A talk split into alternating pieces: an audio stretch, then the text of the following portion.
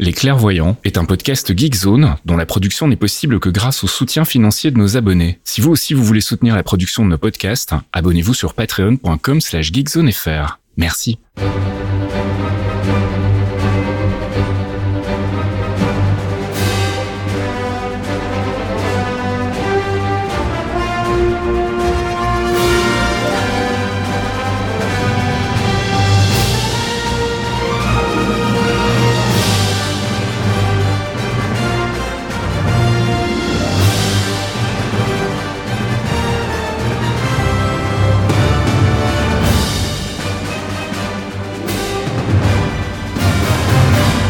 Bonjour à tous et bienvenue dans ce 96e épisode des Clairvoyants. Les clairvoyants. Before we get started, does anyone want to get out?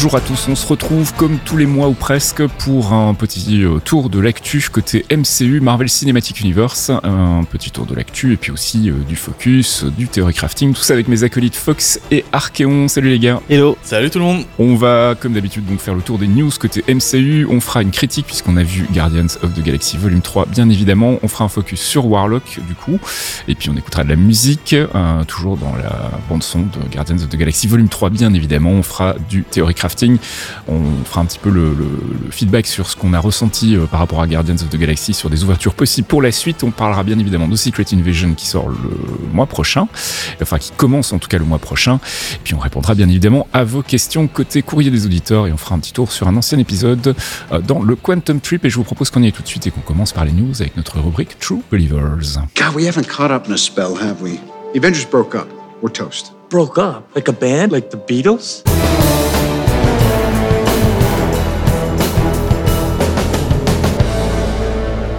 True Believers, les news en rapport avec le MCU et on doit malheureusement commencer par une mauvaise nouvelle, une petite euh, séquence nécro, euh, puisqu'on a appris le décès de Ray Stevenson qui était euh, Volstagg dans la série Thor, mon cher Fox.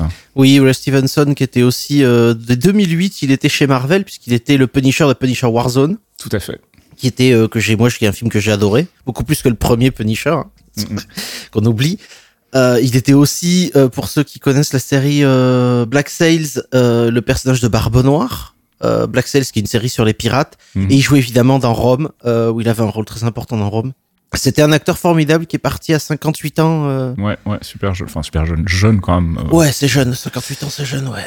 Alors, il faut évidemment qu'on fasse aussi un petit peu le point sur euh, l'affaire Jonathan Majors, même si vous allez le voir, il n'y a pas grand-chose de neuf. Donc, il y aurait eu, si j'ai bien compris, une première audition. Donc, on rappelle, hein, il a été accusé de violence à l'égard d'une d'une aname ou plusieurs, je sais plus. J'avoue que j'ai pas suivi l'affaire de très très près, mais en tout cas, il est, il est un peu mal barré. et donc, forcément, bah, ça a un impact sur la suite du MCU, vu qu'ils ont un petit peu axé toute leur phase 5 et autour du personnage de Kang, en tout cas sur les, grosses franchises. Euh, on sait juste pour le moment, euh, donc après cette euh, première audition, qu'a priori ce dont il est accusé pourrait lui valoir 12 mois de prison. Donc ça compromet un petit peu les plans pour la suite du MCU, qu'il soit accusé d'ailleurs ou pas, hein, parce que pour le moment c'est un petit peu la merde vu qu'on ne sait pas. Donc voilà, il y a eu des questions côté courrier par rapport à ça, mais on en reparlera donc sans doute tout à l'heure. Mais je voulais quand même juste faire un petit peu le point là-dessus. Je sais pas si vous, vous avez entendu d'autres choses, mais aux dernières nouvelles, moi en tout cas, il n'y avait pas encore eu de progression euh, par rapport à la résolution euh, La première audience, c'est toujours une audience de présentation des charges aux États-Unis. Euh, c'est le, c'est une mise en bouche entre guillemets des charges qui sont présentées.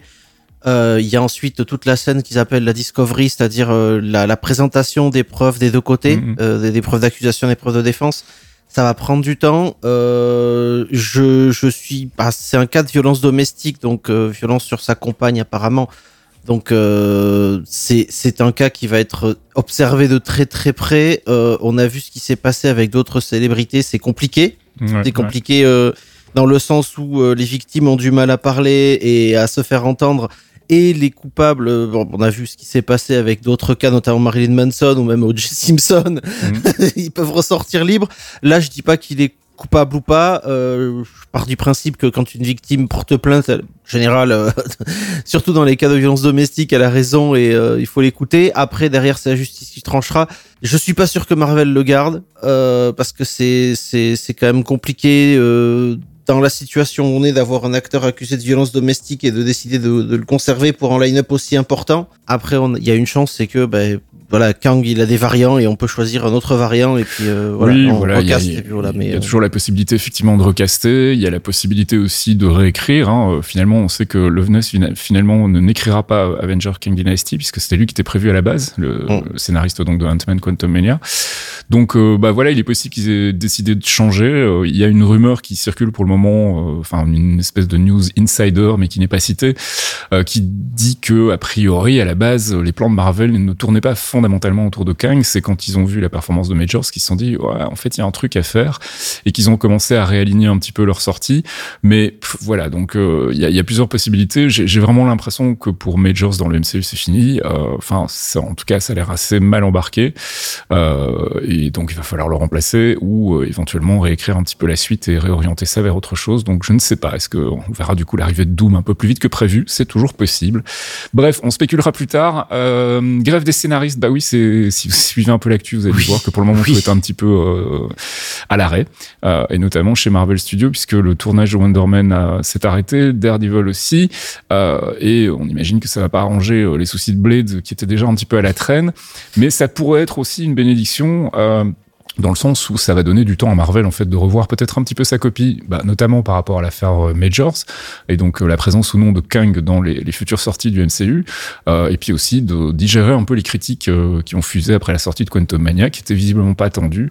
Donc je pense que c'est plutôt une bonne chose de temporiser un petit peu. Je sais pas ce que vous en pensez. Ah, moi, je suis 100% avec les writers de base. De, on a eu la grande grève de 2010, on a eu on a eu la première grande la grande grève de 2007 qui, qui avait été très compliquée on se, on part sur la même chose. Et ce qui est drôle, c'est que la dernière fois qu'il y a eu une grande grève des, des, des auteurs euh, à Hollywood, c'était au même moment que rentrait euh, Wolverine en, production avec un certain Ryan Reynolds, mm. juste au moment où il rentre en prod pour Deadpool 3 Deadpool 3.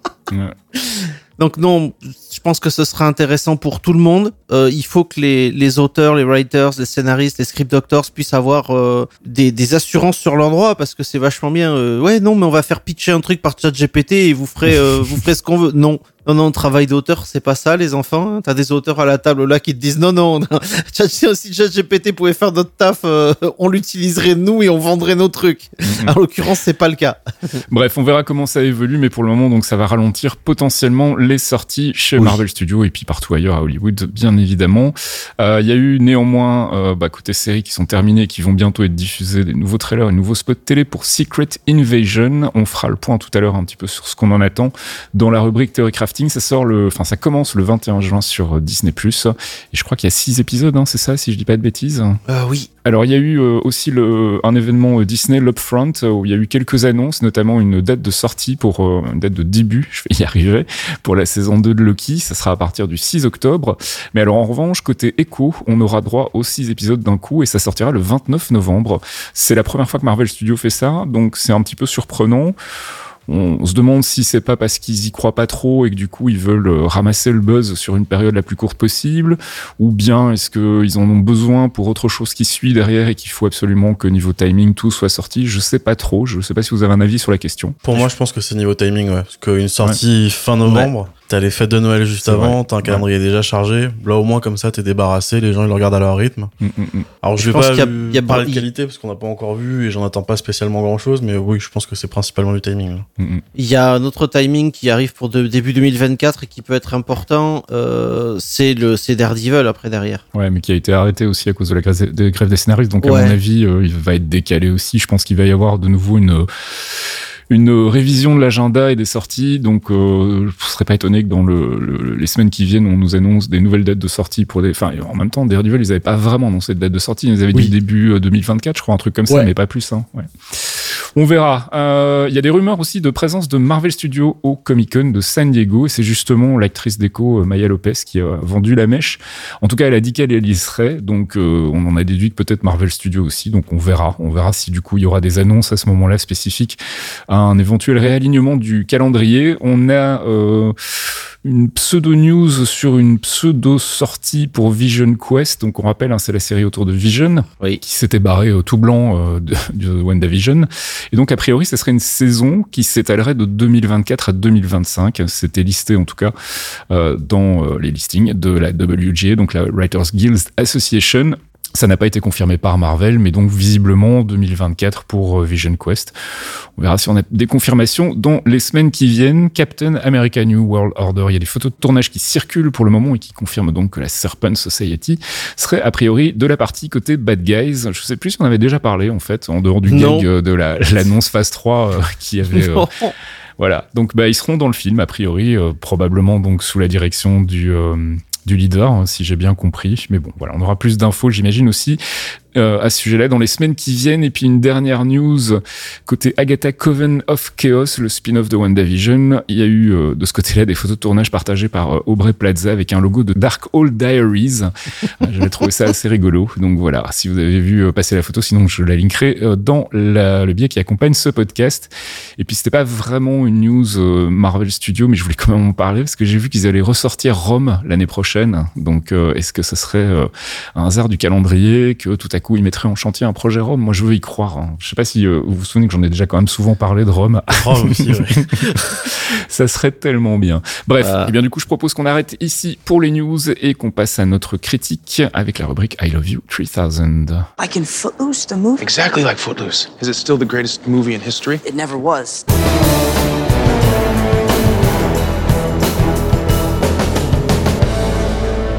I Love You 3000, c'est notre rubrique critique du dernier film de la dernière série du MCU. Pour euh, l'heure, c'est un film dont on va parler puisqu'il s'agit de Guardians of the Galaxy Volume 3 qu'on a tous les trois vus. Et donc, euh, bah, Fox, euh, je propose qu'on commence par toi. Qu'est-ce que tu en as pensé?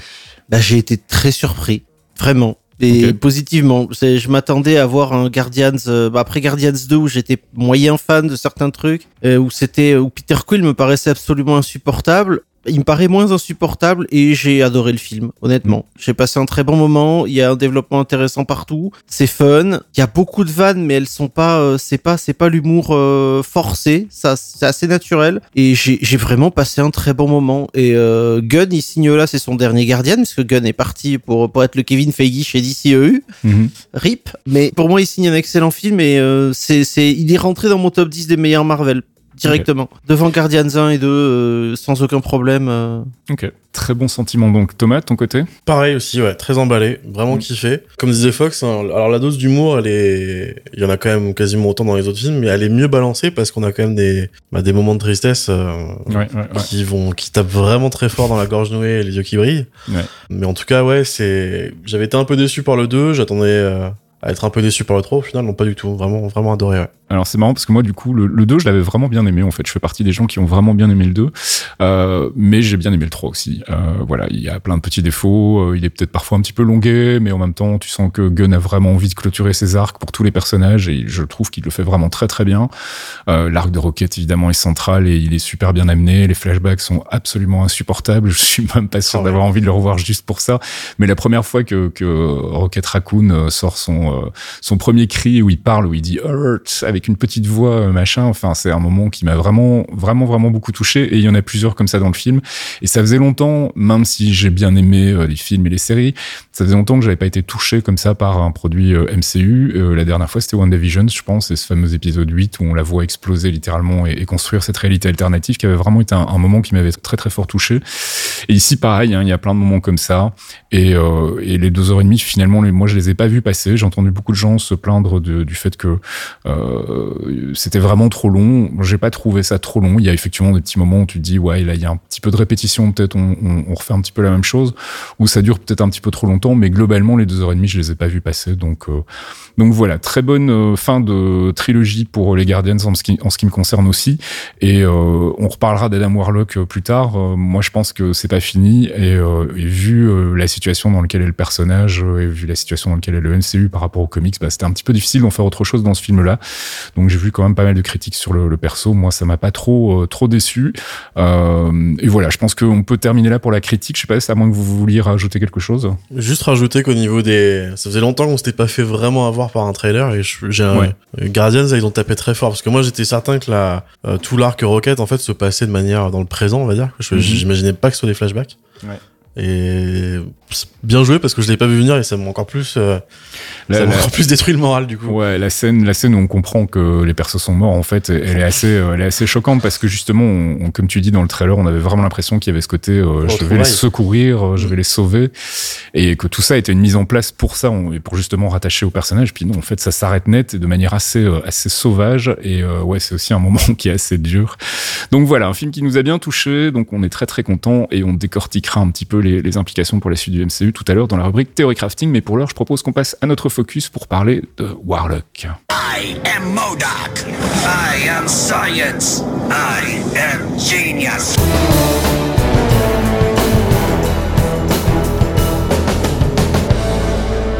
I Am Science, c'est notre focus sur un personnage, une organisation, un arc des comics. On va parler de Warlock euh, dans les grandes lignes, dans les très très grandes lignes, parce que c'est un personnage excessivement complexe. C'est la merde. Euh, et on va déjà commencer par se compliquer la tâche, puisqu'en fait, il y a deux euh, créations de, de, personnages dans, dans, les comics Marvel. Il y a d'abord Im, qui est le premier qui est apparu en, en, en, 67, et puis il y a un deuxième, il est devenu Adam Warlock quand il a eu la pierre de l'infini, si je dis pas de conneries, et ça mhm. c'était en 72.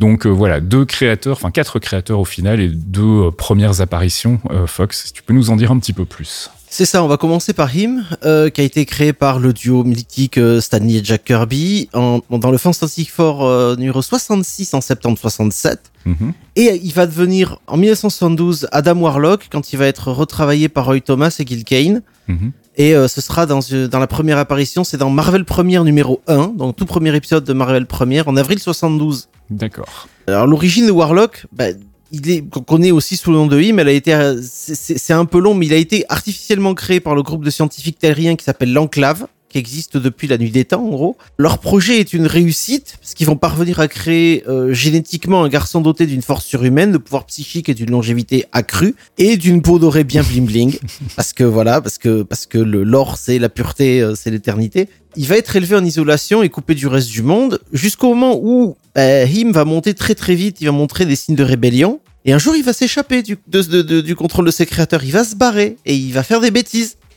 Et avec sa liberté nouvellement acquise, il va se lancer dans une quête d'identité en parcourant l'univers. C'est à ce moment-là qu'il va tomber sur Counter Earth, donc la planète du High Evolutionary, et qui va rencontrer le High Evolutionary. Ce dernier euh, cherche à l'époque un moyen de faire revenir la paix sur sa planète et va demander à Him de l'aider. Il va lui offrir euh, la pierre de l'infini de la, la Soul Gem pour amplifier ses pouvoirs et le baptiser Adam Warlock la Soul Gem va amplifier ses pourvoirs et Adam Warlock va aider de High Evolutionary à sauver sa planète, sa Counter Earth, qui sont en fait euh, attaqués par le Man Beast et les, et les Newmen qui sont des créations eux aussi de, de High Evolutionary, mais des créations d'hommes animaux qui se sont rebellés. Une fois que Man Beast et ses Newmen sont vaincus, Warlock va rester un temps sur Counter Earth et va devenir leur premier super-héros avant de reprendre la route pour l'espace et son exploration de l'infini. Étant donné qu'il a obtenu la Soul Gem, euh, il va devenir le, son gardien et il va utiliser ses pouvoirs pour manipuler les âmes et maintenir l'équilibre dans l'univers. Cependant, les, tentations de la puissance et, de la perfection vont devenir de plus en plus fortes en lui. C'est à ce moment-là que Magus va faire son apparition. Alors c'est quoi Magus? Enfin c'est qui ah, Magus? Magus, Magus c'est Adam Warlock du futur qui a mal tourné. Vraiment mal tourné. Et Magus règne en tyran sur un empire galactique immense et il a débarqué à l'époque de Warlock pour ben, euh, augmenter son empire alors que Warlock est pas encore assez fort pour le contrer entre guillemets. Mhm. Il est obsédé par la conquête et la manipulation des âmes. Il utilise la religion et la manipulation pour obtenir son pouvoir absolu. En fait, Magus représente tous les côtés sombres, égoïstes et égocentriques de Warlock et il va devenir une de ses némésis les plus récurrentes parce que c'est très très long les arcs contre Magus. Euh, et, donc ils vont pas arrêter de se battre, mais en tant que porteur de l'une des pierres de l'infini, Warlock il joue aussi un rôle crucial dans, dans la saga des pierres de l'infini, puisque Thanos euh, parvient à réunir les six gemmes et à devenir pratiquement omnipotent. Mhm. En volant les pierres de tout le monde. C'est ce qu'on avait. Enfin, je fais une petite interruption juste pour dire, c'est ce dont on avait parlé à l'époque où on avait annoncé donc Infinity War. On savait pas encore s'ils allaient utiliser Warlock à ce moment-là. Il avait été teasé dans Guardians 2, donc on disait peut-être qu'ils vont l'introduire avant Infinity War et que donc il va y avoir ce, ce côté protecteur de la pierre, euh, etc. Et donc effectivement, on est passé à côté de toute cette trame qui est quand même assez importante, je pense, dans la, biographie du personnage, qui mm. est liée au pierre de l'infini et à Thanos. Oui, ça a été ça a été squeezé. Ils ont remis la pierre euh, chez Vision, ce qui est pas mm-hmm. ce qui est pas plus mal pour euh, la version MCU, mais dans le comics, il y a énormément de choses qui se passent autour de cette pierre. C'est vraiment le, on va dire, l'identité fondamentale de Warlock, c'est vraiment cette maîtrise et ce pouvoir de, sur les âmes, en fait, mhm. et son identité de gardien qui le, qui le maintient, euh, qui le maintient droit dans ses bottes. Et Thanos ayant pris des pierres dans les comics, notamment à Warlock, il va s'allier avec Iron Man qui en possédait une, Spider-Man et les autres Avengers pour tenter de contrer ses plans destructeurs. Euh, la bataille va être épique évidemment et le Titan fou va mettre à l'épreuve les capacités et la détermination d'Adam Warlock. Mhm ça va être compliqué, mais ils vont s'en sortir évidemment parce que les gentils gagnent à la fin quand même, c'est les comics. Il va devenir membre fondateur de l'Infinity Watch. Et il sera, euh, Adam sera un allié récurrent des Guardians de of the Galaxy et défenseur contre les phalanges d'Ultron. Ouais. Il va continuer d'évoluer, il va devenir un personnage clé du pan cosmique des récits Marvel en fait. C'est pour ça qu'il est extrêmement important et que c'est un perso très compliqué, c'est qu'ils en ont fait un perso charnière dans la partie cosmique euh, des, des, des comics Marvel. Ouais, ce qui n'est pas encore du tout dans l'MCU, mais on en reparlera tout à l'heure. Non, non, non.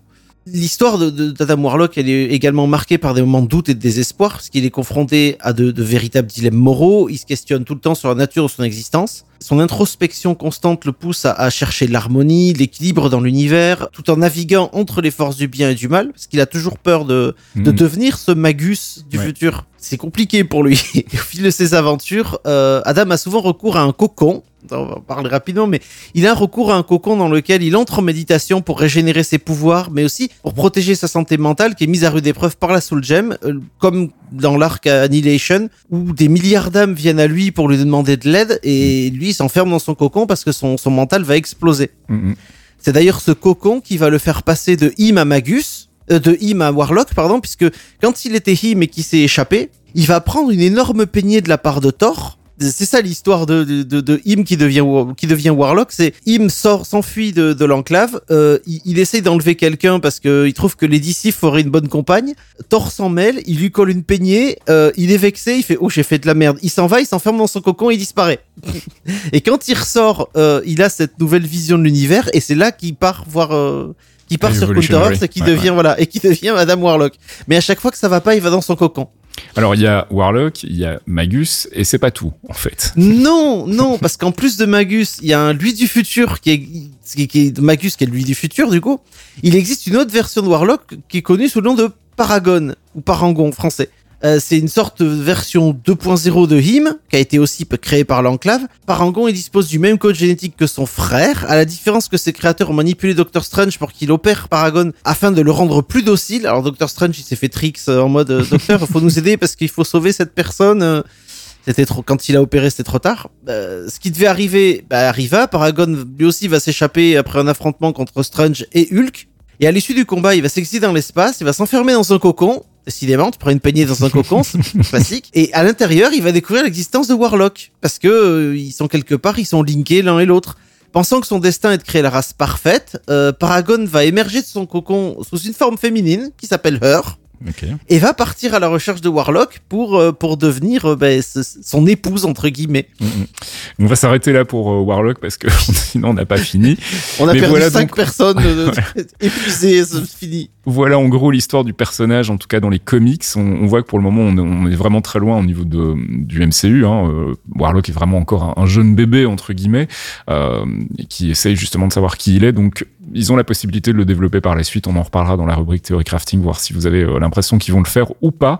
En attendant, on va passer aux recommandations de lecture liées à Warlock. Thomas, tu nous as préparé quatre recommandations. Quatre recommandations et qui sont bah, toutes dans l'espace. Hein. C'est la thématique ah du perso, donc on va rester là-dedans. Euh, sur la première, je vous ai sélectionné The Infinity Abyss, qui est un arc de 2002 mhm. euh, qui a été écrit et dessiné par Jim Starling. Jim Starling, qui a un autre nom qui a souvent traîné dans l'espace aussi côté Marvel. On en reparlera juste après, vous inquiétez pas. The Infinity Abyss, c'est intéressant à voir parce qu'on est sur... Euh, alors le pitch un peu euh, un peu spécial parce qu'on va se, se, concentrer autour des Thanosi en fait qui sont des, des clones de Thanos euh, tous avec la même volonté de d'asservir l'univers tous mhm. avec les mêmes pouvoirs tous avec le même ego et le même narcissisme hyper développé c'est pas quand il y en a un qui a des problèmes, c'est quand il y en a plusieurs. Ouais. là, euh, déjà qu'il y a beaucoup de problèmes quand il y en a un, et là, si je dis pas de bêtises, il y en a au moins cinq dans la série. On en avait parlé de mémoire euh, dans un des premiers focus qu'on a fait. C'est pas impossible, ouais. C'est pas impossible. Et du coup, c'est intéressant parce que bah, Warlock, mine de rien, en termes de, de personnes clonées euh, avec des pouvoirs un peu spéciaux et du narcissisme aussi assez violent, il est dedans. Mhm. Et en fait, il va être central un peu à l'arc parce que c'est Professeur X qui va venir le chercher pour avoir des informations sur une une, une ancienne entité spatiale euh, qui s'appelle Encore of Reality. Enfin bref, ça part très très loin dans l'espace. On a du Spider-Man qui vient, du Gamora, du Captain Marvel. Mhm. Si vous aimez quand il y a Thanos, si vous voulez découvrir un peu Adam Warlock, euh, c'est un bon point d'entrée. The Infinity Abyss, donc Guardians of the Galaxy Volume 2, si tu voulais nous recommander. Yes, vu qu'on a eu Adam Warlock euh, directement introduit dans un film Guardian, bah, ça me paraissait un peu logique de vous filer. Je, pense que c'est honnêtement le meilleur volume Guardians of the Galaxy qui est sorti en 2009 du coup, donc je vais pas faire la liste des tout, euh, de toutes les personnes qui ont bossé dessus. On, va retenir au moins euh, DNA, Amnet et, Elani en fait qui, bah, qui sont euh, pareil, hein, qui ont beaucoup bossé, qui ont fait du Annihilation, on y reviendra encore après. Mhm. c'est un titre qui a reçu, si je dis pas de bêtises, deux Eisner d'ailleurs pour vous dire la qualité. Euh, je vais pas vous faire un résumé de toute l'histoire parce que c'est sur 25 issues, il y a plusieurs arcs différents, mais en tout cas on va retrouver un peu euh, la dynamique qu'on a euh, même pendant le film hein, quand euh, Warlock commence un peu à bosser avec les gardiens mhm. sur un, un univers en fait Marvel qui est post Annihilation donc où c'est vraiment la merde dans l'espace. Hein. Eu ça se compte en plusieurs milliards en fait le nombre de personnes décédées. On y reviendra encore aussi après parce que tout est lié un peu dans les dans les recommandations. Mhm. Mais voilà, ça fait une chouette lecture si on veut découvrir un peu du Warlock, si on va avoir du chouette euh, Guardian à, lire, donc euh, c'est allez-y, y a pas de souci. Bon, évidemment, en troisième recommandation, difficile de passer à côté d'Infinity Gauntlet. Ouais, Infinity Gauntlet. Alors j'ai mis que Gauntlet, mais vous pouvez aller sur tout l'arc Infinity, hein, donc euh, Infinity War, Infinity, Infinity Watch, Infinity Abyss, on en a parlé au-dessus. Et il y en a un quatrième dont j'ai perdu le nom, mais vous pourrez le trouver assez facilement. Donc tout à l'heure, je parlais de Jim Starling parce que c'est lui également qui a aussi écrit euh, une grosse partie de, de l'Arc Infinity, mhm. avec ce coup-ci aidé au dessin par, euh, par le regretté Perez, qui, qui, nous a quitté très récemment. Je vais pas vous faire le pitch de l'histoire, hein. je pense que vous avez le gros maintenant vous avez vu Avenger Endgame, hein. c'est Thanos qui récupère les spires de l'infini, qui devient totalement omnipotent et qui se dit bah, je vais zigouiller la moitié de l'univers. Et on va pouvoir voir en fait comment Adam Warlock et d'autres super-héros bah, jouent la défense contre lui. Et ensuite, comment ils organisent aussi la sécurisation des pierres pour pas que ça se reproduise. Donc ça, c'est un grand classique Marvel. Vous pouvez les yeux fermés. Si vous l'avez pas déjà lu, foncez. Quoi. Et puis une dernière recommandation qui est un de mes arcs favoris, Annihilation Conquest. Annihilation Conquest de 2008, donc encore une fois avec euh, DNA hein, au, pilotage, qui, mhm. qui vraiment, bah, ils font des arcs euh, qui cartonnent, hein, on, va pas, on, va, pas inventer la roue quoi. C'est ça. C'était déjà eux sur Annihilation, Annihilation Conquest qui est la suite qui est sortie après, donc on est sur l'après euh, vague d'Annihilus qui a réduit l'univers vraiment à feu et à sang avec la disparition de plusieurs races et un nombre incalculable de morts. Mhm. Euh, tout à l'heure, pendant le focus, on parlait en fait de la nécessité qu'a Adam Warlock de se mettre en cocon de temps en temps pour garder une santé mentale, un peu se protéger des pouvoirs de la pierre de l'infini qu'il a en lui. Euh, et c'est un des meilleurs exemples qu'on a parce que là, on a vraiment la moitié de l'univers qui se fait réduire à feu et à sang, comme je disais juste avant. Et toutes les âmes des personnes qui sont tuées par cette guerre, en fait, vont aller demander à Warlock de l'aide ce qui fait qu'il a le, le, mental qui a deux doigts d'exploser en fait. Il faut qu'il se contienne un peu pour euh, pour euh, bah, pour encaisser tout ce flux d'informations et savoir quoi en faire, et mm. ensuite revenir pour être un peu un des personnages centrales de l'arc qui est juste une dinguerie. Voilà, comme d'habitude, on vous linkera tout ça dans les recommandations de lecture, dans le billet qui accompagne ce podcast. Et puis Fox, tu voulais faire une recommandation euh, comics, mais pas vraiment liée à l'actu. non, c'est pas vraiment lié à l'actu, mais il y a une, une série qui s'appelle Marvel Gold chez Panini, euh, qui regroupe plein de grands arcs de Marvel, notamment Secret Invasions. Euh, il y a Secret Wars aussi, je crois, qui doit sortir de ce que j'ai vu dans les listings. Euh, qui sont disponibles un peu partout, notamment chez Carrefour. Pour 3,99€, vous avez des gros omnibus de 240 pages. Mhm. En français évidemment. C'est bien relié, c'est propre. J'ai été étonné, mais c'est très fidèle, c'est propre le papier est pas du papier glacé, mais c'est ça reste le, contact comics qu'on avait dans les années 80, tu vois, ce papier un peu grainy euh, qui est très agréable. Et donc ça s'appelle Marvel Gold Panini. Vous aurez le lien euh, dans, la page épisode évidemment. Vous pourrez aller voir. Là, c'est Secret Avengers 5 qui est sorti euh, début mai.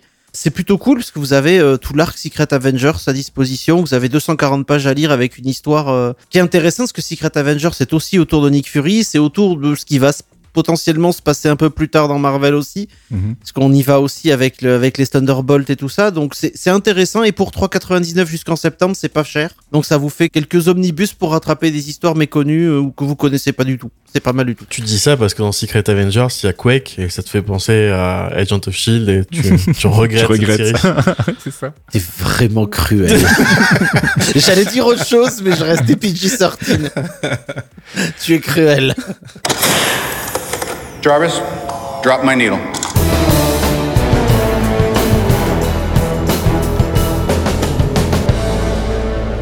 Jarvis Drop My Needle, c'est notre pause musicale tirée du MCU. On va écouter un extrait de la bande-son de Guardians of the Galaxy Volume 3, un bande-son signé John Murphy, et le morceau c'est Into the Light.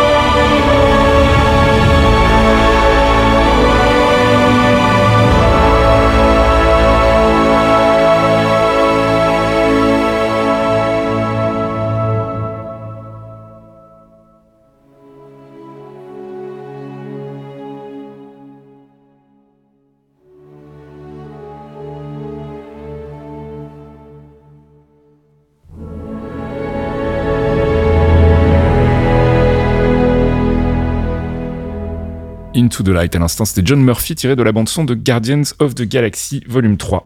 Went forward in time to view alternate futures, to see all the possible outcomes of the coming conflict. How many did you see? 14,605. How many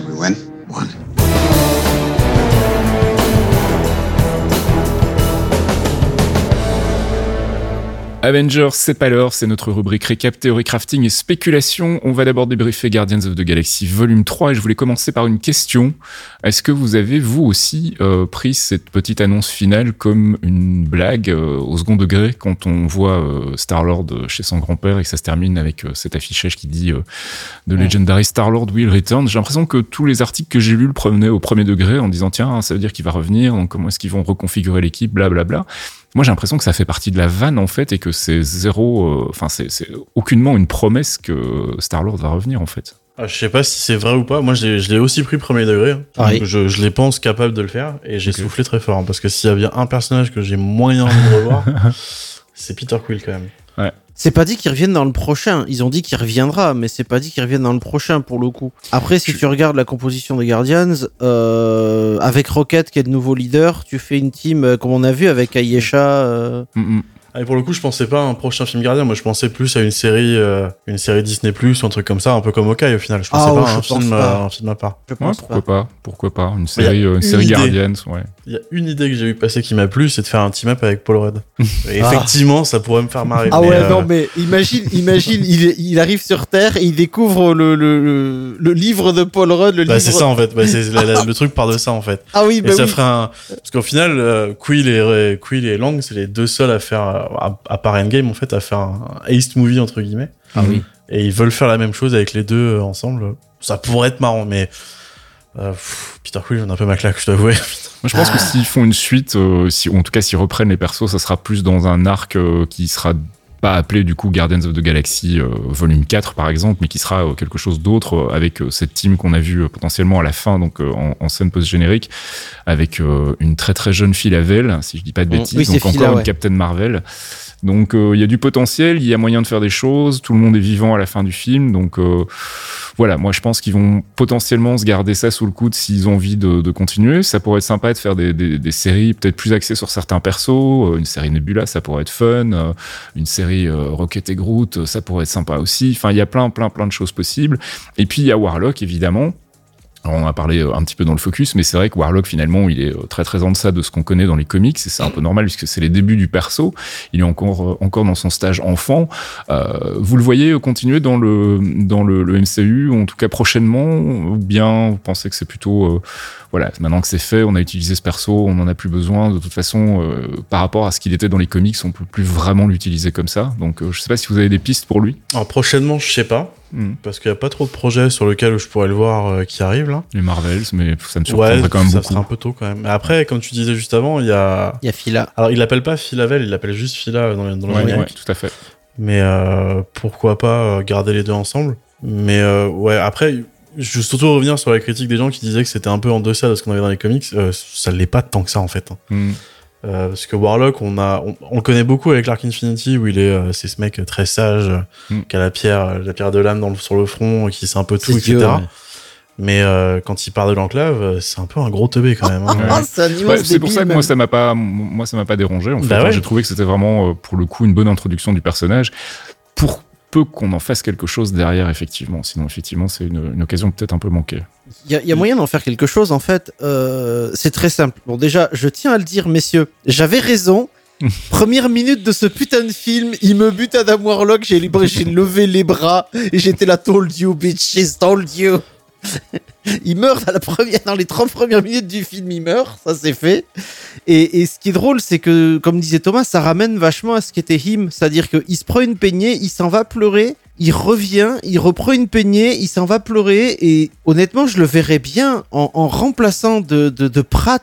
C'est-à-dire en, en, le personnage un peu insupportable, mais celui-là, mmh. il a des excuses, tu vois, qui évolue et qui évolue au sein des Guardians parce que Pratt, bon ben voilà, je veux dire Star-Lord, il reste insupportable et il reste ouin ouin tout le temps, tandis que ben, Adam Warlock, il peut évoluer justement au milieu des, au milieu de Daddy Drax, parce que Daddy Drax, best perso, Batista, je t'aime.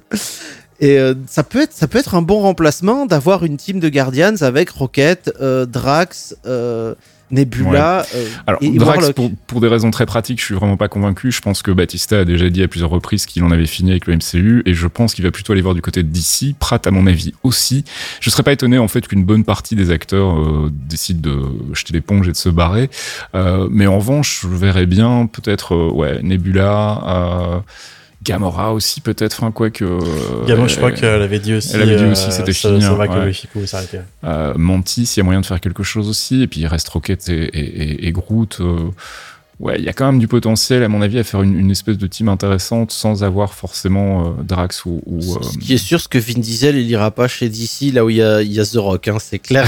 ah, ils sont réconciliés maintenant, il paraît, donc ça Alors, J'ai surtout envie de te dire, je suis pas certain que The Rock reste chez DC non plus, donc. Euh... Oui, non, bah, ça personne, en The Rock reste chez DC, bizarrement, hein, c'est autre histoire. Il a eu quelques problèmes après Black Adam. Hein. Il a eu quelques problèmes un peu partout, en fait. Est-ce que vous voyez d'autres choses à dire sur les ramifications potentielles de Guardians of the Galaxy Volume 3 sur la suite du MCU Perso, j'en vois pas, mais je passe peut-être à côté d'un truc. Ah, Evolutionary est pas mort, donc ils peuvent le réutiliser aussi. Euh, mais je vois pas trop où. Euh... Non, après ça, le, coup de Evolutionary qui est pas mort, c'est j'ai quand même l'impression que c'est. Gunn parle beaucoup sur Twitter quand même. Mm. Et je pense qu'il l'a juste filé comme ça en morceaux. Euh. Mm. Parce qu'il avait filé un autre morceau qui m'a beaucoup fait rire aussi. Il y, a, il y a une case dans les comics, on voit Drax qui joue du saxophone. Je sais pas si c'est vrai ou pas. Il a dit qu'apparemment Batista avait pris des cours de saxophone au cas où et qu'ils étaient super tristes qu'ils aient pas pu s'en servir. Fox, tu vois autre chose à rajouter, toi? Euh, Moi, je vois bien, je vois bien une potentielle série Guardians avec euh, bah, Bradley Cooper en roquette. Euh, on garde, bon, on a perdu, euh, on a perdu Mantis parce que là, elle part sur un, un chemin de son côté, mais on a Rocket, Drax, Nebula, euh, dirigé par Sean Gunn, si c'est James qui file la patte à son frère. Parce que son frère, il est là, hein, maintenant qu'il s'est, il s'est ouais, Il est pas réalisateur, son frère. Bah, surtout, euh, ce serait un peu con qu'il le suive pas avec lui. Chez oui, non, je pense. Enfin, à ce moment-là, qu'il fasse ça euh, par quelqu'un d'autre. Mais, mais je verrais bien, maintenant qu'on en parle, mais je verrais bien un petit Annihilation ou un Annihilation Conquest en, en version série. Ça pourrait être assez sympa. Ça, pourrait être fun. Ouais. C'est du taf. Hein. Ouais, ça c'est clair. Alors, la meilleure piste pour moi, c'est une série après. On en parlait le mois dernier. Ouais, ouais. Et on disait que sur les personnages qui pourraient rester, au final, les plus faciles à garder, ce serait sur un CGI. Mm. Bah, il nous reste Rocket et Groot en final. Ouais, tout à fait. Et Kevin bah, Bacon. Et Kevin Bacon. Bref, on passe à Secret Invasion, euh, puisque ça sort le mois prochain, enfin ça commence le mois prochain. Euh, J'ai noté dans les conduites What the fuck is going on? Euh, il y a plusieurs choses. Alors les trailers sont quand même très très mystérieux. J'ai l'impression pour la première fois, ou alors c'est peut-être moi qui suis moins attentif, hein, mais j'ai l'impression qu'on a moins de goodies, de pistes, d'indices. On a plus une espèce de... On cale l'ambiance, on cale l'atmosphère. Euh, mais euh, on va pas trop loin dans la révélation d'une potentielle intrigue. L'intrigue de base, on la connaît, elle est assez simple. C'est les Skrulls qui décident d'envahir la Terre et donc de se déguiser en humain. Et donc on se demande qui est qui. Et donc il y a un, petit euh, un petit jeu de course poursuite derrière les identités des gens euh, dans dans les comics. Ça sera la même chose ici. J'imagine qu'il y aura peut-être un petit twist supplémentaire. Il y a notamment la présence d'Olivia Colman au générique qui incarne donc Sonia Falsworth. Et si je dis pas de bêtises, C'est le patronyme de Union Jack dans les comics. Ouais, c'est le, patronyme de Lord James Bangery Falsworth. C'est ça. Est-ce qu'ils auraient fait une, un gender swap du personnage du coup? On, aurait euh, Union Jack euh, sous les traits d'Olivia Colman? Possible. je dirais pas, je dirais pas non en fait. C'est euh, Union Jack, c'est un perso. bon, c'est vieux quoi. c'est un perso ancien c'est un perso qui est intéressant parce qu'il a des, il a des, techniquement dans, dans l'univers Marvel, il a des vrais pouvoirs. Mhm. Il a le pouvoir des Pendragon avec son armure mystique. Euh, c'est un très bon combattant. Euh. donc ça pourrait, ça pourrait être rigolo que, ben, justement, Olivia Colman, elle reprenne le, le, le flambeau et qu'elle soit, oui, euh, Jack après son père. Mhm. Ça pourrait, ça pourrait totalement le faire. Et il y aurait, il y aurait un, un, lien avec la Serpent Society. On pourrait faire un lien avec la Serpent Society dessus dans, dans, dans le genre. Euh, la Serpent Society a essayé de, détruire l'Empire britannique, entre guillemets mmh. ou a réussi et bon, ben, elle rejoint, euh, rejoint le camp des gentils avec un gros, des gros R guillemets comme dirait CAF. Pour, pour, pour, rejoindre, pour aider euh, Fury et les autres, en fait. Hein.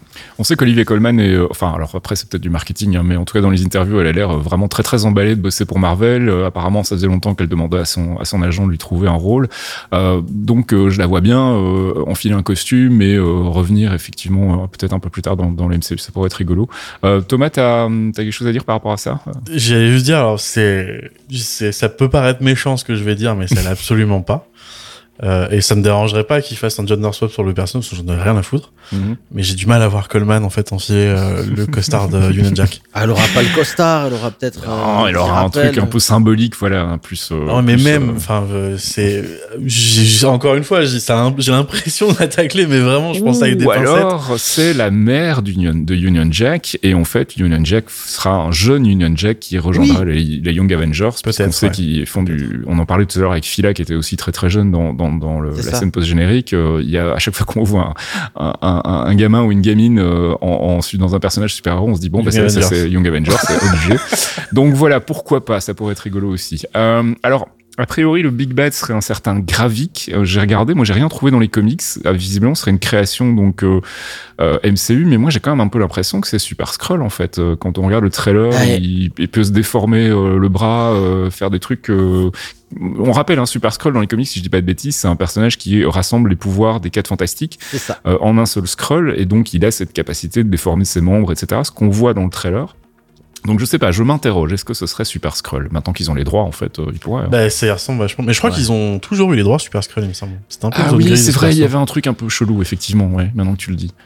Enfin bref, là c'est sûr, euh, vu qu'ils ont acheté la Fox, c'est sûr que les droits sont chez eux, donc euh, ça pourrait être l'occasion d'introduire Super Skrull et donc potentiellement une connexion avec les Fantastic Four. Je, ne connais pas cette connexion exacte avec les Fantastic Four en dehors des pouvoirs dans les comics. Si quelqu'un veut faire un petit refresh. Les pouvoirs de Super Skrull, c'est dû à une expérience de la part des Skrulls pour créer euh, le Perfect Skrull. En mhm. fait, et, le Super Skrull en question, qui est celui qui est devenu Super Skrull, j'ai plus son nom maintenant, mais c'était Clark, un truc comme ça. C'est un nom euh, sans voyelle. Euh, KLRT, c'est ça, KL apostrophe un nom sans voyelle euh, C'était c'était un, un, soldat euh, de, de, de l'armée Skrull en fait. Euh, Il hmm. est devenu le premier Super Skrull quand il a reçu les pouvoirs des, des pouvoirs copiés des, des quatre fantastiques en fait. Hmm. Et il a été envoyé sur la Terre pour les conquérir, tout simplement. Euh, après que les, les, les, les, Fantastic Four les aient virés plusieurs fois. Alors visiblement ici, ce qui se passe dans la série, donc c'est bah, la suite logique de ce qu'on avait vu dans Captain Marvel. Donc en gros, on nous a présenté les Skrulls comme étant plutôt bienveillants, mais il y a visiblement une faction des Skrulls qui elle a envie de revenir à cette bonne vieille conquête d'autres planètes, euh, dont ce fameux Gravi qui euh, visiblement est à la tête donc d'un espèce de mouvement, j'allais dire de résistance, mais c'est pas vraiment de la résistance, plutôt un mouvement contraire en fait à ce que voudrait Talos.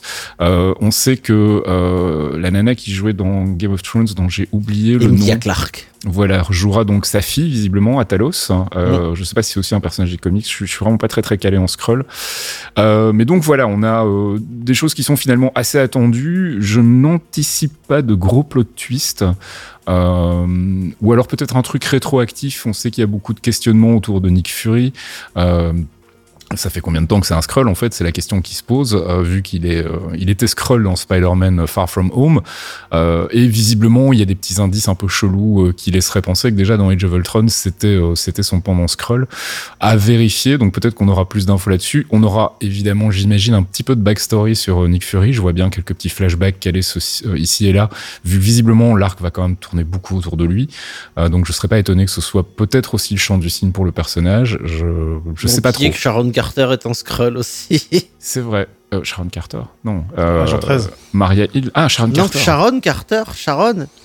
Parce que Sharon, la nièce de Peggy. Sharon, la blonde, Captain America. Captain America, oui. J'ai physiquement entendu se rapprocher du micro pour t'engueuler presque. Fasque, Fasque, Sharon. Carter, voilà. Oui, pardon. oui parce que rappelle-toi qu'elle est partie sur euh, quand on a eu Falcon et Winter Soldier, elle avait totalement retourné sa veste. Ouais, c'est pas faux. Et ça, ça paraît quand même un peu bizarre, sachant qui elle est. Oui. Donc euh, je me méfie quand même. Bon, ça marche en tout cas, donc hein, tout le monde commence à questionner tout le monde, tout le monde se dit tiens, mais peut-être que lui c'est un scroll depuis en fait euh, une dizaine de films et on l'avait pas vu. Donc voilà, ça va être un petit peu le jeu de la série, forcément, hein, c'est un peu le principe. Donc on va nous présenter des, des fausses pistes à foison et euh, on va probablement se faire avoir comme des bleus. Tony euh, Stark était un scroll. C'est ça. On va avoir du redconning à tous les à tous les à tous les étages.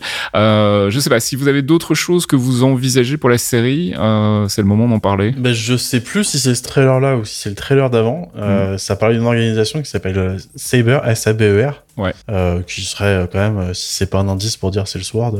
Bah, c'est une sorte de Sword en fait, mais dans l'espace. Enfin, c'est d'après ce que je vois sur le wiki. Oui, mais enfin ici c'est intergalactique. Si j'ai bien compris, le Sword, j'ai l'impression que c'était plus protection de la Terre. Enfin, je sais pas. Je. Mm. En tout cas, dans le, dans protection de la Terre des menaces intergalactiques en fait. C'est pour ça qu'ils sont en orbite autour sur leur espèce d'épée cosmique bizarre. Mm. Mais euh, ça semble, ça semble coller. Oui. Bah écoute, on a déjà eu le Sword en fait dans WandaVision, c'est pour ça que je me demande ce que peut être le Saber par rapport au Sword du coup. Visiblement, c'est une invention euh, pour le MCU, hein, ça n'existe pas dans les comics. Oui, voilà, a priori. le, donc, euh, c'est euh, 7, c'est le quartier headquarters du Sword. Après, tu sais, c'est peut-être aussi une astuce pour euh, pas devoir s'encombrer de reset-up euh, le sort qu'il avait été dans WandaVision et de dire en fait Nick Fury il est sur un autre truc, c'est aussi un acronyme, euh, c'est aussi dans l'espace, mais c'est pas tout à fait la même chose. Je sais que le, rôle du sort était quand même défini de manière très euh, spécifique, c'était plus un truc d'observation à la base sur des des, des, des, des, potentielles armes qui venaient de l'espace en fait. En gros, mm. c'était ça l'idée. Saber a l'air d'être plus euh, un sort comme on le connaît dans les comics en fait, euh, euh, donc de surveillance et d'investigation intergalactique. Donc à voir si c'est la, raison pour laquelle ils ont décidé de créer cette cette organisation qui n'existe pas dans les comics. Mais tu fais bien de le signaler. Effectivement, j'avais complètement zappé cet élément-là en remettant les trailers et et voilà, donc euh, effectivement, ça expliquerait où était euh, Nick Fury euh, à la fin de Spider-Man Far From Home. ce serait donc dans les quartiers généraux de Saber qui visiblement sont en orbite, je dirais dans le système solaire, je sais pas où exactement. Dans l'espace. Dans l'espace, voilà. D'autres choses à rajouter sur vos prévisions pour Secret Invasion? Est-ce que vous pensez que ça va être bien, tout simplement? Parce que moi, j'ai quand même un peu peur. L'intrigue, elle est un peu cousue de fil blanc. Tout le monde la connaît. Le jeu du euh, est-ce que c'est un scroll ou pas J'ai l'impression que ça va vite me fatiguer. Euh, donc, je, je m'attends à ce qu'il y ait une, une surcouche euh, qui n'a pas été présentée ou, ou, ou, dévoilée dans les trailers, qu'il y ait quelque chose d'autre qui se mette en place, peut-être, euh, qui permette de rehausser un petit peu le truc. Ou alors, vraiment, ils vont réussir ça avec brio en ne bougeant pas trop de, de la trame initiale. Mais je sais pas. En fait, le plus gros twist qui me fait un peu tenir au truc, euh, qui pourrait dire que ça pourrait être pas mal, c'est que techniquement, les Skrulls, quand ils ont, quand on a fini Captain Marvel, ils étaient pas méchants. Mhm. C'était plutôt bonne entente, aller chercher une planète à côté, donc pourquoi ils nous attaqueraient maintenant? Et c'est ce qui, ce qui m'attise le plus, on va dire, quoi. Ok. Fox hmm, Il y a Samuel Lee Jackson. Qu'est-ce que tu veux que je te dise Peut-être pour la dernière fois dans le MCU d'ailleurs. Euh, c'est possible, Enfin, il y a les Marvels après aussi, c'est vrai qu'il y est, mais euh, enfin a priori il y sera. Euh, mais après, je sais pas trop si on le reverra pour tout ce qui est Thunderbolts et compagnie. Ça oh, serait sympa, mais il y a des chances quand même qu'il fasse une apparition. Mais après, je, je, pense que moi je le vois, je le vois différemment. je pense que toutes les transformations répétées qu'on voit dans les trailers sont un peu une espèce de peau pourrie. On vous montre, il y a plein de transformations. Et en fait, dans la série, ça va être beaucoup plus linéaire. Et je pense qu'on va être très axé sur euh, Fury revient après post-blip. Fury se rend compte que c'est la merde. Et on va le suivre dans un mélange d'enquête euh, et. Oui, une sorte d'enquête et de, man on a mission qui va être très centré sur lui avec les différents personnages, Emilia Clarke et les autres qui viennent l'aider. Et des flashbacks. Et des, et quelques, et des flashbacks, parce que ça, on en a besoin pour, les gens en ont besoin parce que nous, on connaît un peu, mais il y a quand même beaucoup, euh, il y a beaucoup C'est vrai qu'on a très peu, on a très très peu de backstory sur Nick Fury depuis le début du MCU, en fait, hein, fondamentalement. Bon, c'est un personnage secret, donc c'est un petit peu logique. Mais c'est vrai qu'on devait avoir à la base, à la toute toute base, en fait, on devait avoir un film Nick Fury pendant la première phase, qui a finalement été remplacé par Iron Man 2, dans lequel ils ont malgré tout intégré euh, des éléments de backstory pour, euh, pour Nick Fury, mais pas beaucoup euh, ça serait vraiment pas mal qu'on creuse enfin le personnage et qu'on voit un peu d'où il vient et qu'on ait des flashbacks sur ses anciennes missions et tout. Ça pourrait être sympa. On a eu effectivement euh, des premières, euh, des premières esquisses dans, dans Captain Marvel, mais j'aimerais bien qu'on creuse un petit peu plus bah, tout ce qui a suivi en fait, parce que c'est vrai qu'entre la période de Captain Marvel et la première fois où on le voit dans, dans le MCU, dans Iron Man, euh, bah, la fin d'Iron Man 1 en fait, euh, mm. mais plus sérieusement dans Iron Man 2, bah clairement on sait pas ce qu'il a fait pendant tout ce temps-là, donc ça sera intéressant de creuser tout ça. Donc je pense qu'on va avoir un mix effectivement de, de flashback et de, de progression, d'enquête, d'investigation pour euh, pour faire sortir les Skrulls de leur tanière, avec potentiellement l'arrivée de Super Skrull et peut-être du coup des connexions possibles avec d'autres choses dans le, dans le futur du MCU. On verra ça, on verra ça très très bientôt. Je sais pas si tu voulais rajouter quelque chose, Thomas. Je t'entends euh, préparer. Non, j'étais en train de préparer une hot tech euh, spéculation dégueulasse. On, on, en profite, hein, c'est bah oui, c'est à ça que ça sert. Vu qu'on parlait du Sword, de Saber, etc. J'ai envie de me dire, peut-être Emilia Clarke, ça pourrait être l'équivalent de Brand dans la MCU. Ah, ça pourrait être pas mal. C'était pas une Skrull, c'était une mutante, hein, si je dis pas de bêtises. Ouais, c'est ça, ouais, c'était une mutante. Ouais. Ici, mais vu qu'on aurait Super Skrull dans, dans, le film, dans la, dans la série, hmm. et qu'elle a l'air plutôt de bosser avec euh, Jackson, pourquoi pas? Effectivement, ça se tient. Bon, bah, si vous n'avez pas d'autres spéculations, je propose qu'on en reste là. On pourra commencer à débriefer. Euh, au moins un épisode, en tout cas le mois prochain, peut-être deux, je sais plus exactement quand est-ce qu'on va pouvoir se caler le, prochain épisode. Mais en tout cas, voilà, on pourra débriefer le début de la série, ça c'est certain. Et je vous propose qu'on passe au courrier des auditeurs. Excuse me, Mr. Stark. Christine Everhart, Vanity Fair magazine. Can I ask you a couple of questions? Hi. Hi. Yeah. It's okay? Okay, go.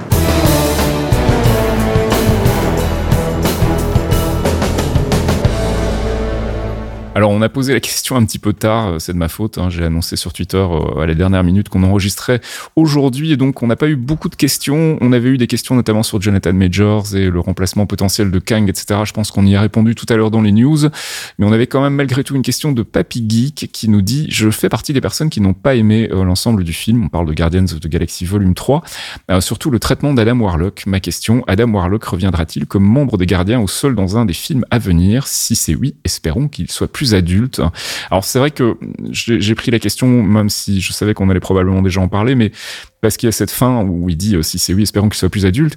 Visiblement, c'est ce qui a beaucoup gêné les fans de Warlock dans le film, c'est que c'est un gros bébé et, euh, et ça collait pas du tout avec ce qu'ils attendaient. Mais comme tu le disais tout à l'heure, je sais plus si c'est Fox ou, toi Thomas qui disait ça, mais c'est raccord avec ce qu'il a été dans les comics au début. En tout cas, c'était un, bébé, un gamin, euh, et puis bah il est devenu beaucoup plus sage par la suite. Mais il y a eu tout cet apprentissage et donc forcément, bah, euh, sa place dans Guardians Volume 3, elle allait forcément être réduite. Euh, on n'a pas pu le développer plus que ça mais je pense qu'effectivement, il est potentiellement euh, euh, sur la liste des, des, des, des, personnages qui pourraient revenir dans les prochains films ou les prochaines séries du MCU et qu'on va le voir dans ce cas-là évoluer vers quelque chose qui sera plus raccord avec euh, le, la super puissance qu'on connaît dans, dans, les comics. Enfin, on en a déjà parlé tout à l'heure, mais je pense que vous étiez d'accord avec moi. Hein. C'est tous des gros bébés. Si on reprend, si on regarde Guardians, je suis désolé, c'est tous des gros bébés. Il n'y a pas un putain d'adulte dans cette équipe de bras cassés interstellaires, quoi. Même pas James Gunn, voilà. Même pas James Gunn. C'est tous des gros bébés, donc c'est un peu normal qu'ils en aient fait un gros bébé au départ, ouais. Et c'est déjà tout pour le courrier ce mois-ci. Euh, on essaiera de vous prévenir un petit peu plus tôt la prochaine fois et on va passer au Quantum Trip. Are you talking about a time machine?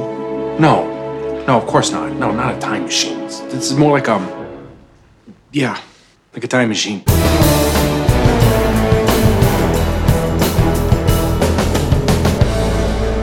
Quantum Trip, c'est notre rubrique flashback sur un ancien épisode où on se moque généralement de nos prévisions foireuses. On va revenir sur l'épisode 36 où on débriefait la fin de la saison 4 d'Agents of Shield. Enfin, surtout Fox, vu qu'en fait c'était le seul encore vaguement accroché et même lui commençait à devenir un petit peu sceptique. On espérait bien évidemment toujours des connexions, cette fois-ci plus avec le MCU ciné, mais au moins avec les autres séries, euh, notamment les séries Netflix hein, et la série Inhumans qui visiblement venait tout juste de commencer. Euh, et pour le coup, Thomas, tu avais très justement anticipé une saison 6 pour euh, Agents of Shield, alors que Fox et moi, on était plutôt largement convaincus que la cinquième serait la dernière. Donc, euh, félicitations. Ah bah, je suis un visionnaire, hein, qu'est-ce que je te dis On s'écoute un petit extrait, on revient tout juste après. J'ai trouvé ça vachement expédié dans le sens où euh, elle arrive, elle casse tout le monde, elle massacre des soldats. Ghost Rider sort de... Ah ben moi aussi je peux sortir. Ah t'étais pas disparu toi Qu'est-ce que tu fais là? Moi je l'appelle Plot Rider depuis la fin de cette saison. ah mais c'est ça, c'est Plot Rider. Ah mais je suis d'accord. Il y a Plot Rider qui arrive, il fait alors. Euh, alors on, a besoin d'un truc surpuissant là, on sait pas quoi faire. Ah, ben, on va rappeler le mec du début là. Tiens mais maintenant elle est humaine. Vas-y Coulson. Euh, alors du coup Coulson, elle elle a peur de moi donc je vais te prêter mes pouvoirs tu fais un deal avec mon démon, je te prête mes pouvoirs et puis euh, YOLO quoi. Et vu ce que j'ai vu Inhuman, c'est ça. Euh, j'ai tendance à, penser qu'il y aura une saison 6 quand même. Oh, je sais pas. Vrai? Ouais. Les chiffres sont pas bons, c'est ça aussi. Les chiffres sont pas bons pour Agents of Shield. Donc. J'ai toujours été un zélote du, du It's All Connected et euh, étant donné que Nothing is Connected, ça me saoule. Honnêtement, ça me saule. Voilà, Fox donc euh, très très très énervé qu'il y ait pas que ce ne soit pas It's All Connected comme l'avait vendu euh, Jeff Lubb à l'époque. on en, le moteur. On en parlait en écoutant l'extrait, on n'a absolument aucun souvenir en fait de cette saison 4 d'Agents of Shield. Il manque des, des pans entiers. Mais la saison 4, c'est celle où ils sont dans le monde virtuel ou c'est la saison 5, je sais plus. Non, c'est la saison 4. Non, le monde virtuel, c'est la 6, non? Non, la 6, non, la 6 c'est la dernière. C'est quand Coulson est mort et qu'il est remplacé par un, un mec qui lui ressemble. d'une autre dimension. Il est mort, mais pas vraiment. ça. Pour la ah. deuxième fois. Je l'ai vu passer. Écoutez, j'avais juré que je la regarderais pas. J'ai regardé à la télé parce qu'il la diffuse. J'étais, j'avais rattrapé les premiers épisodes normaux et j'en ai vu d'autres. J'étais là, mais putain, mais qu'est-ce que vous avez fait? Qu'est-ce que vous avez fait? Oui, j'ai vraiment aucun souvenir. Je, je, me souviens de cette euh, nana androïde, euh, mais je pense pense que c'était elle dans la saison 4 et qui du coup a créé euh, ce truc. Et ça se termine la fin de la saison 4 où ils sont ah, dans l'espace sur une autre planète, non? Ouais, c'est ça, c'est ça. la 5, ils sont euh, la 5, c'est contre le futur avec la Terre qui a explosé, non? C'est ça, et ils sont poursuivis par Hydra, enfin par euh, le, le, je sais plus comment s'appelle le personnage qui qui a été qui est devenu l'objet du culte Hydra par la suite et qui était incarné du coup par l'acteur Lâche. Voilà, non, euh, non, c'est pas Lâche. Lâche, c'était encore autre chose, c'était un Inhuman. C'est euh... Inhuman, oh là, j'ai zéro souvenir. Bref, on est vraiment à la rue. Je pense qu'il va être temps qu'on remate en fait la série. non, non, non. non. non.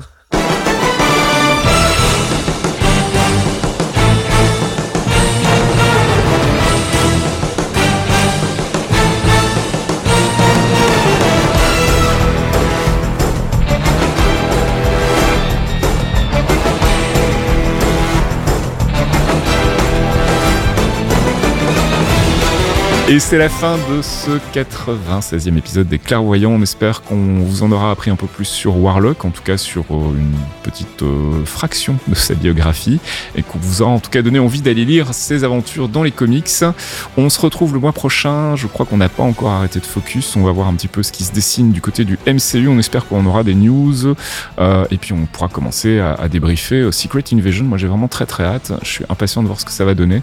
Donc voilà, je vous propose qu'on se retrouve le mois prochain. Il y aura euh, bientôt une pause comics aussi. Euh, Archeon va préparer ça dans les jours qui viennent pour nos abonnés Patreon. Et puis bah, on vous retrouve le mois prochain pour un nouvel épisode des Clairvoyants. Salut les gars. Et bisous. Bisous tout le monde.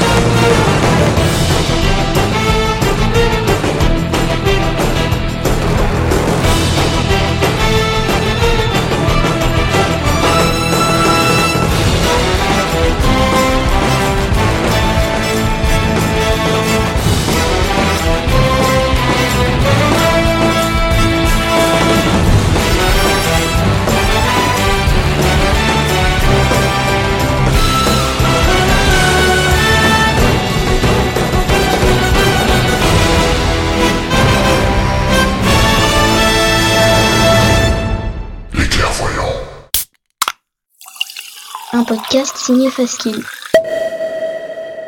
Faskill.com